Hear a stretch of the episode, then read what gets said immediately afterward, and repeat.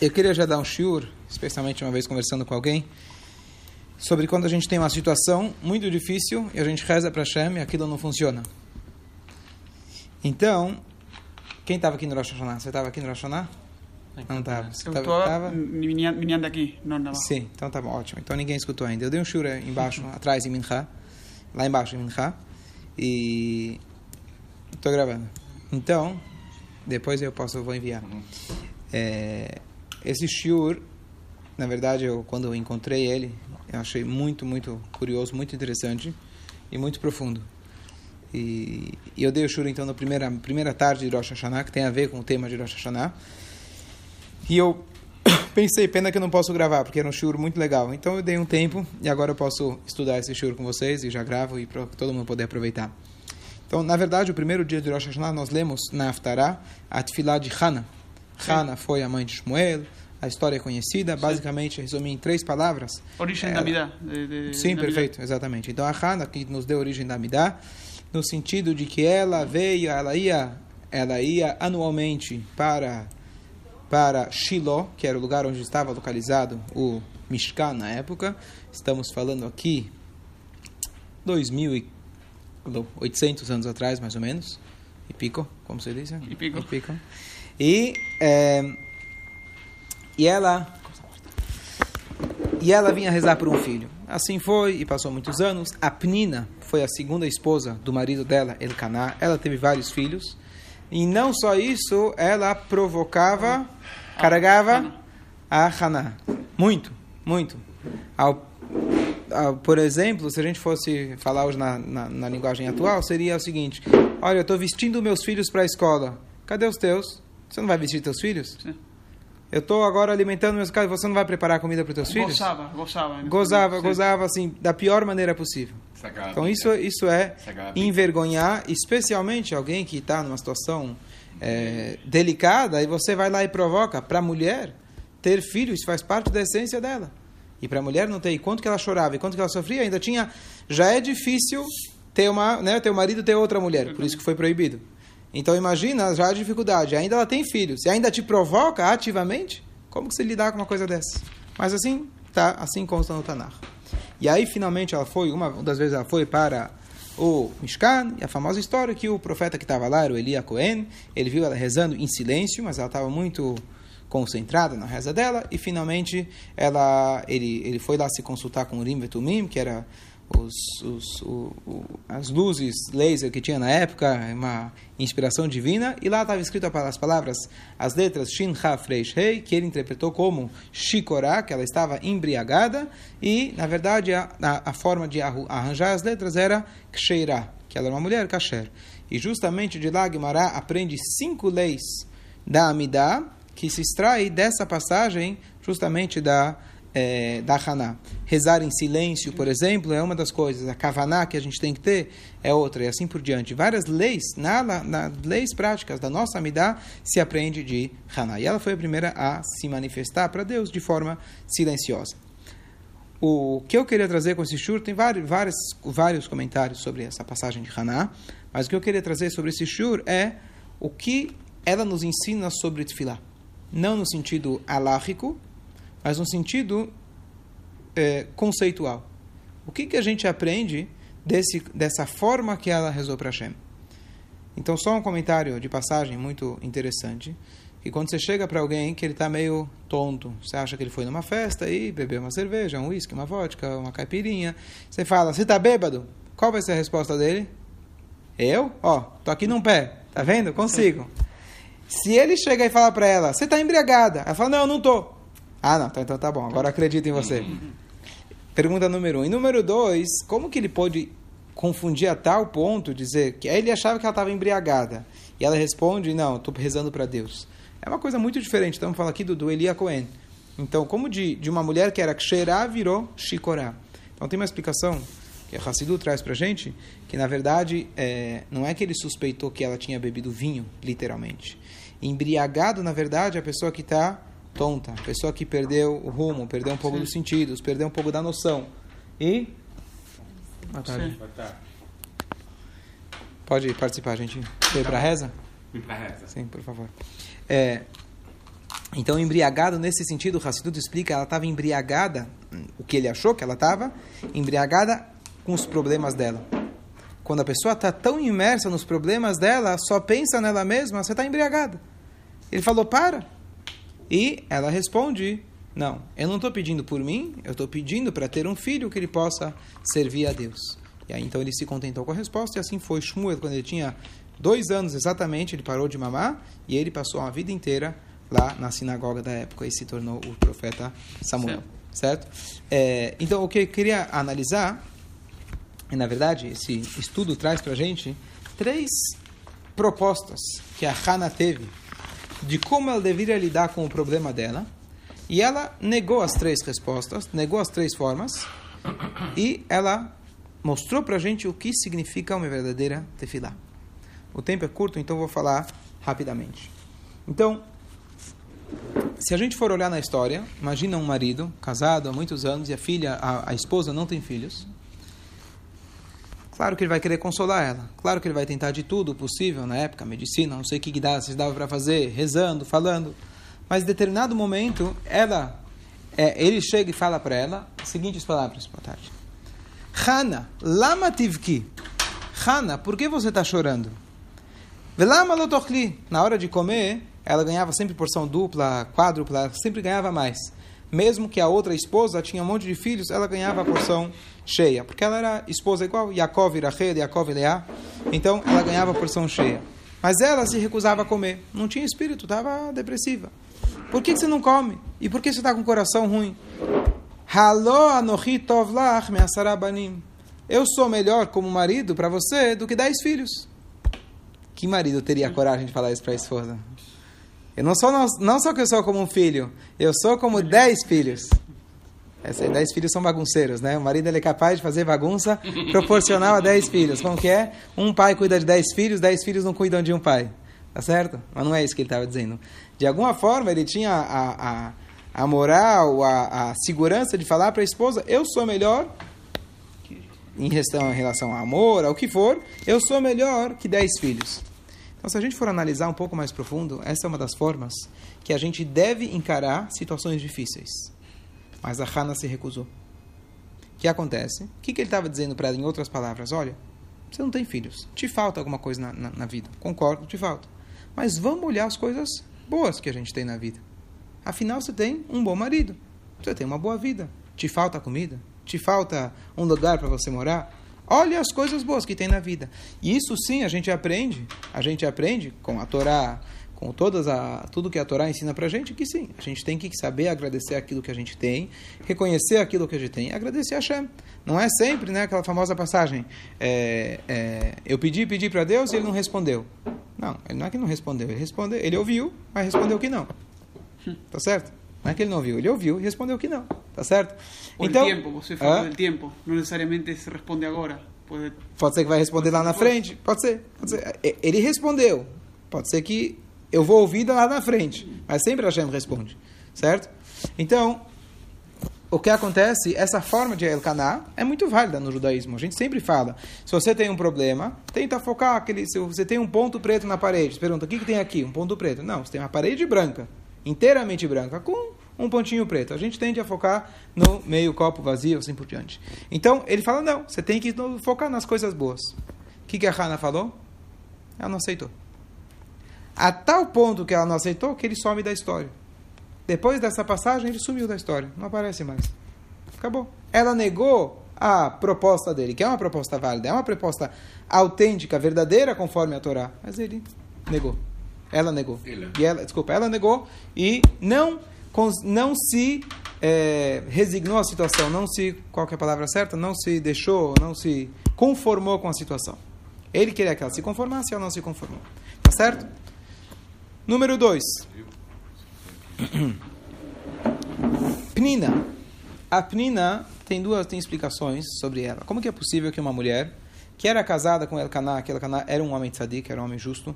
Ele, na verdade, na época, incentivava, o povo na época não estava tão ligado com os ensinamentos da Torá, não frequentavam o templo da época, que era o Mishkan Shiloh, e ele fazia campanhas, ele ia de cidade em cidade, de uma forma para incentivar as pessoas para estudarem e frequentarem o templo. Então ele era um tzadik. Com certeza essa esposa dele não era uma mulher qualquer. Então, sábios explicam que a intenção de Pniná tem formas diferentes de explicar. Uma que ela provocava. Mas a explicação clássica é que ela provocava para que ela rezasse com mais fervor. Nenhum de nós pode fazer isso. A gente não pode envergonhar a pessoa, provocar. Ah, eu estou te provocando que eu quero que você reza para Deus. Mas, naquele contexto, essa, essa seria a explicação. Certo? E talvez a proposta aqui, a, a, a, a maneira que ela estava querendo, na verdade, provocar ela, era uma forma muito cruel. Mas o que, que ela queria? Então aqui tem uma outra forma que a gente pode encarar a vida. Quando a gente tem falta de alguma coisa. Quando alguma coisa que está querendo muito e você não consegue. E aquilo que você quer não é uma coisa supérflua, é uma coisa importante, uma coisa essencial na vida. Então o que, que a gente tem? A gente tem uma outra forma que a gente vê que grandes líderes, grandes tzadikim, usaram como uma forma de encarar Deus. Moshe Rabbeinu, no momento mais crítico da vida dele, foi quando ele teve que encarar Hashem, teve que encarar Hashem na, na, depois do bezerro de ouro. Estão comigo? Depois do bezerro de ouro, Hashem falou: acabou. Eu vou acabar com esse povo. Eu vou começar do zero. Vamos começar de novo um novo com povo. Você? Vou começar com você. Vamos, vamos começar de novo. E Moshe Rabbeinu, como verdadeiro líder, ele foi lá, depois ele quebrou as tábuas, ele encarou Hashem, e ele tem aquela frase que ele diz, Ve'im ain, se você não me perdoar, se você não perdoar o povo, apague-me do teu livro. Ele, como se fosse, jogou as cartas. Ou tudo ou nada, eu não quero saber. Certo? Ou você aceita minhas desculpas, ou senão eu estou fora do jogo. É isso que ele falou. Certo? Será que a gente pode fazer isso, fazer isso com Hashem? Olha, Hashem, ou você me dá o que eu quero, certo? Eu estou precisando de dinheiro para pagar meu aluguel, não tenho para pagar esse mês, eu preciso, senão, desisto, estou fora. O que passa é que se é algo personal é mais egoísta. Perfeito. Se tá bom. Algo... Então eu estou querendo que a minha sinagoga seja construída. Não tem dinheiro para acabar. Deus, estou me esforçando muito pedir para todo mundo o que eu queria. Não é para mim, é para a sinagoga, é para a comunidade, ou uma escola, ou o que for. Se não der certo isso aí, tchau. Estou fora do jogo. Não existe isso, tá certo? O que significa? Estou fora do jogo. Tá. Vamos, eu vou. Eu vou, eu vou agora aceito, obrigado. Nada contra vocês, agora deu sede. Agora o Catarina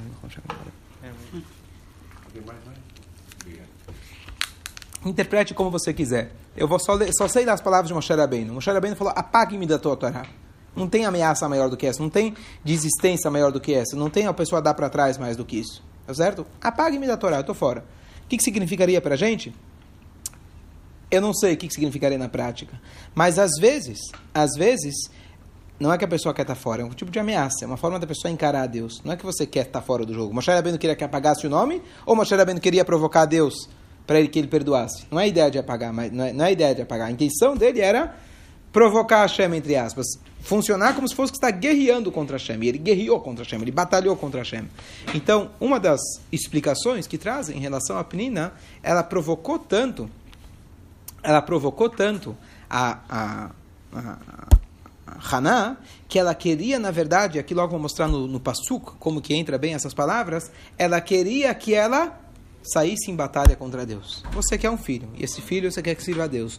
Você tem que se colocar, não como você é a necessitada, coitada, que precisa de algo, você tem que encarar Hashem, certo?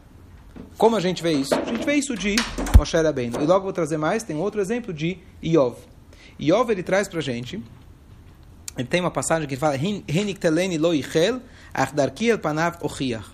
Gam hu lishua ki lo defanav hanef yavo. Ele fala que para Hashem não tem bajulação. Ele fala o seguinte: tem, tem, tem pessoas que eles estão com situações péssimas e eles ficam falando para Hashem: Ah, Hashem, tá tudo bem, tá tudo maravilhoso.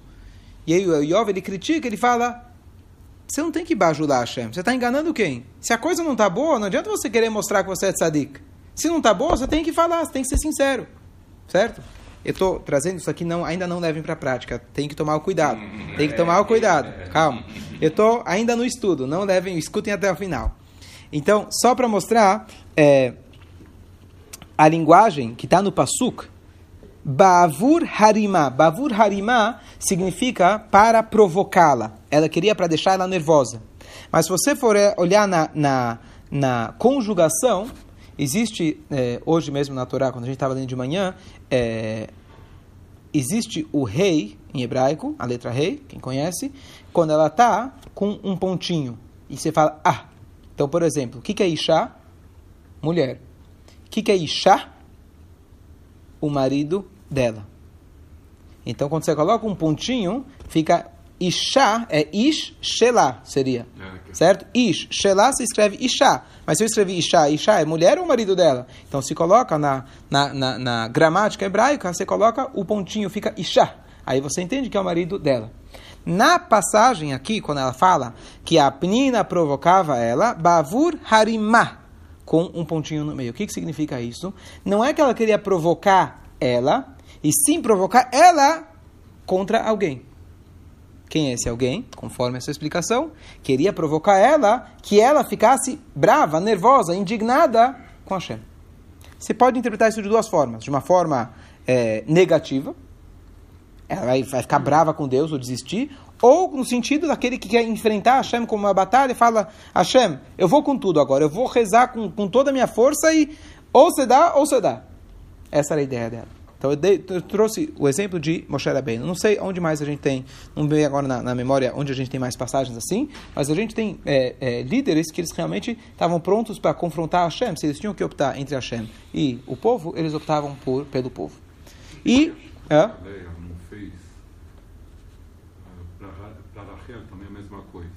tinha filhos. Sim. E ela não ficou provocando. Ah, tudo bem. Cada um teve. Foi a concubina, deu. Sim, perfeito. Cada um teve seu papel na história. E ela teve o mérito. Mas, mas. A Leá, quando foi dar as mandágoras, mandrágoras lá para Rachel, ela chantageou. Ela falou: Você quer as mandrágoras? Tudo bem, eu te dou. Mas troca a noite comigo. Claro, estamos falando aqui das imaotas, as pessoas mais sadicot que houveram na história. Mas você vê que no, na superfície parece de que também não foi tão boazinha com a irmã. Tá certo? Isso que Arachel tinha entregado, entregue os sinais para ela, entregou a vida para ela, para ela não passar vergonha. Ainda quando ela foi, me dá um remédio, por favor, eu tenho um remédio agora para poder ter filhos. Tá bom, a gente faz uma troca. Então, não era uma relação fácil pelo jeito. Tanto é que Arachel sofria com isso certo? O Yaakov viu, certo? Bom, é, em resumo, então não estou não tô querendo comparar as duas, só estou dizendo que não é uma situação fácil. Duas esposas, especialmente como tem filhos, outro não tem filhos. Bom, em resumo, de qualquer jeito, a Hana. Pode entrar, por favor, pode entrar. Vai, tudo bem? Entra, entra, por favor. Pode, pode. Então, de qualquer jeito, para a nossa conclusão aqui, para o nosso estudo, a Hana não aceitou esse tipo de tefilá. Certo? A terceira opção, as mulheres aqui. Pode entrar. Quer uma kipá? Deixa eu pegar uma kipá. Saul, pega na sala da Sabrina, por favor, na secretária. Obrigado. Tudo bem? Pega uma cadeira, senta aqui. Lá embaixo, quando entra. Tem, não, mas ele não precisa descer, tem aqui. Não, essa não, essa não. não essa Bom. Oi, oi, oi. Tem cadeira aí. Bom, a terceira opção a terceira opção, vamos tentar. Essa aqui é mais interpretativa, não, tá mais, não é tão clara. Mas ela chega, já lembra do shur que eu dei? Rosh estava aí? Rosh Hashanah, não dormia tarde e dormia no shur, deve ser. Tudo bem. Rosh não pode dormir. A terceira opção é a seguinte. Então ela chegou, então ela teve a opção, a, a, a, a, a, a oferta do marido, olhar as coisas positivas, negou. Teve essa interpretação que a gente falou, possível, da Pnina provocando para ela confrontar Hashem. E ela negou. A terceira opção, vamos ver. Ela chega lá no templo e ela começa a rezar, rezar, rezar. E chega o rabino lá e fala: Quem está rezando? Está bêbada? Tá certo? Imagina estar na sinagoga, rezando com tudo. Chega o rabino na sinagoga e fala: Ei, que está rezando aqui? Está bêbado? Imagina, você não ia se sentir meio. Uhum. Né? Imagina colocar isso no nosso dia a dia. Tá bom, então você vira para o rabino. Você, época já tinha pinga. É você vira para o rabino e fala: Sempre teve, desde Noor, está na paraxá da semana. Noor foi o da startup da pinga, do, do vinho. É vinho, pinga, é álcool. Então, o que acontece? Então, vamos imaginar que a Hannah não respondesse. Ela fala, desculpa, Rabino, desculpa. Então, me fala, me, me fala o que, que eu tenho que fazer. Me fala o que, que eu tenho que fazer, me ensina. O que, que, que, que ele queria? O que, que ele esperava que ela fizesse? Esse jeito está errado. Estou rezando, rezando. Então, me fala. Eu quero um filho. É para eu, eu esquecer? É para olhar as coisas boas? O que, que você espera de mim? Então aqui tem uma, uma de novo, aqui é interpretativo, mas uma das, é, uma das coisas que a gente pode concluir é a seguinte: ele era, ele era um profeta. Qual que era a função de um profeta? Uma das funções de um profeta, uma das funções de um profeta é ele ajudar com que você possa rezar para Deus. Ele ajudar. Boa tarde. Uma das funções é é para que ele possa é, te ajudar a se conectar com a Hashem. Essa é a função do profeta. Moshe bem, não ensinava o povo, incentivava, incentivava o povo. Então, o que ele estava sugerindo para ela, aqui de novo, a interpretativa não está explícito, seria: você está com problema? Vem falar comigo. Vem falar comigo. E ela negou. E ela negou. O que, que, ela, que, que ela sim quis fazer? Rezar, rezar, rezar, rezar, até conseguir o que ela queria. E agora vem um ponto interessante, foi isso que me perguntaram, só um segundo, só um segundo. Foi isso que me perguntaram quando dei esse shiur, falaram, espera aí, não existe tzadik? Não existe um Rebbe? A gente, né, perguntou para mim, né, Rebbe, a gente sempre fala e etc. Então, aqui vem um ponto muito delicado, mas importante de se distinguir. O Rebbe não está aqui para fazer nada por você. Não existe um judaísmo, existe você delegar sua responsabilidade para qualquer outra pessoa. O que existe é que um Rebbe, um tzadik, ele vai te ajudar a você se conectar com a sua alma. Você acender então, sua, sua vela. Você, você acender a sua própria. Própria... E aí eu trouxe o exemplo que uma vez... Ele falou em espanhol. Não entendeu? Hein? Você, nem vocês se entendem. Tá bom. Vai rapidamente. Deixa só. E aí eu trouxe uma história que me veio à mente, uma história muito bonita. Boa tarde, boa tarde, por favor, podem entrar. As mulheres aqui, por favor, aqui, por favor.